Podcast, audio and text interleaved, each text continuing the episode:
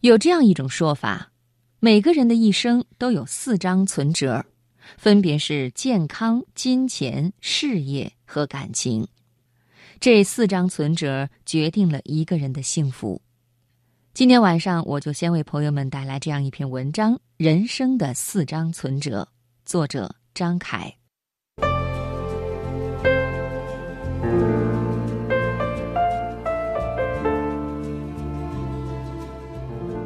有一个理论叫做短板理论，就是说，一个水桶不管有多高，它的盛水量取决于最短的那块木板。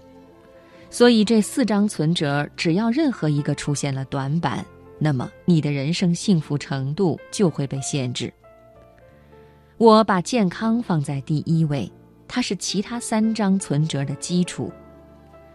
前阵子有个新闻。一个身家亿万的年轻老板健康出现问题，最后不治身亡。不论他多有钱，事业有多大，当他失去了健康，一切都化为了零。所以，我们不管从事什么职业，不管有钱还是没钱，不管处在人生的哪个阶段，都需要深刻的认识到，健康是我们活在这个世界上从事任何活动的基础。金钱作为货币是要流通的，只有流通起来，才能够改善生活，创造便利。你不花钱旅行，怎么享受到异地的美丽风光、人文景观？你不花钱，怎么能够享受到各色美食？不花钱投资，你怎么能保证你的资金不贬值呢？只有让金钱活动起来，它才能为我们服务，给我们带来快乐，帮我们建立事业。助我们增进感情。虽然金钱是生活中必不可少的，但金钱的获取必须合理合法。俗话说：“君子爱财，取之有道。”如果一味追求金钱，势必导致价值观偏移、人生观扭曲。事业包括工作，但工作不是事业。事业是我们可以一辈子去做的事情。它是你的兴趣，你的骄傲，你的谈资，你的自信。事业让我们有安全感，因为它会源源不断的为你带来金钱，让你充满自信。最重要的是，事业让你的生活不再乏味，令你精神百倍，永远充满干劲儿和活力。